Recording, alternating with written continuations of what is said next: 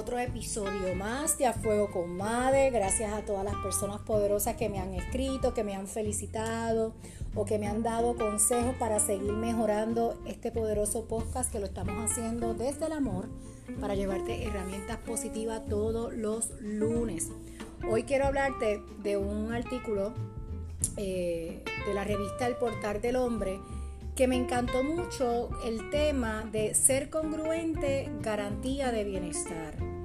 Y voy a estar eh, ¿verdad? detallándole un par de cositas que dice en el, artículo, porque eh, este psicólogo estadounidense, Carl Roger, hablaba de la congruencia como una de las características principales que han de tener quienes se dedican a promover el crecimiento de las personas y él utilizaba el término de la incongruencia para hablar de los sentimientos de insatisfacción y tristeza causado por no vivir la vida que realmente deseamos. Entonces, en este artículo me encantó porque la frase es ser congruente garantía de bienestar. Ser congruente, señores, significa ser fiel a uno mismo y mantener una relación lógica y coherente entre lo que nosotros sentimos, lo que decimos y lo que hacemos.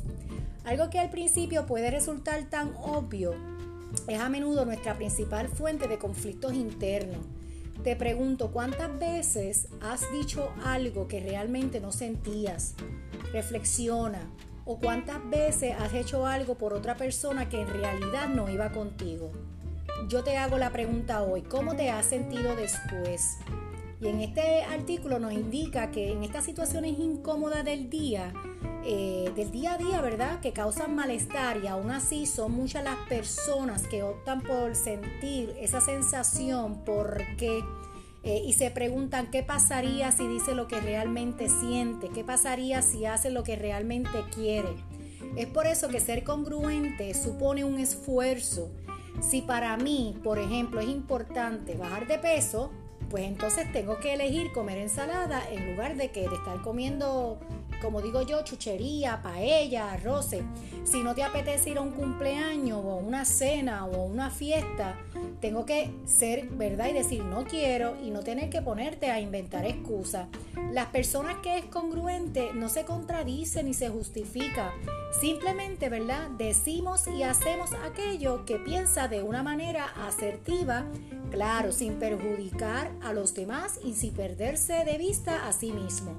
Así que hoy te invito a que reflexiones si realmente estás siendo congruente contigo mismo.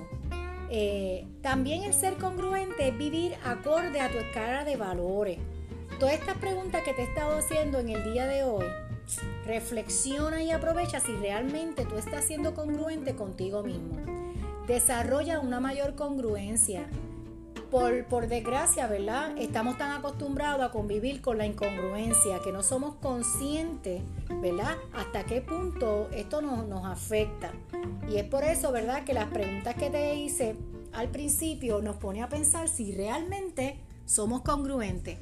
Para desarrollar una mayor, una mayor congruencia en nuestras vidas, lo que te conviene es aprender a conocerte mejor y saber cuáles son nuestros sentimientos y nuestros objetivos para así empezar a actuar en función de todo esto.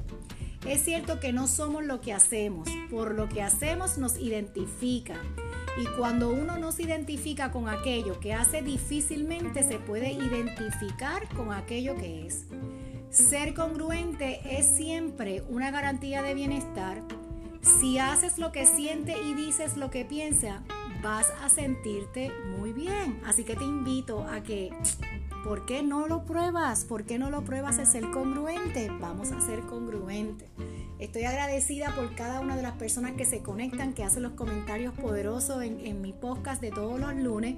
Estamos creciendo, estamos aprendiendo, estamos sacando este tiempo de calidad para que a lo mejor tú estando en el tapón o estás tranquila en estos momentos escuchando este podcast, puedas entender que nuestra misión es llevarte herramientas positivas a tu vida, ¿verdad? Desde el corazón, pero sobre todo siendo congruente del mensaje que te estoy llevando. Que tenga un poderoso lunes y recuerda que la simpleza nos lleva a la grandeza. Chao, chao.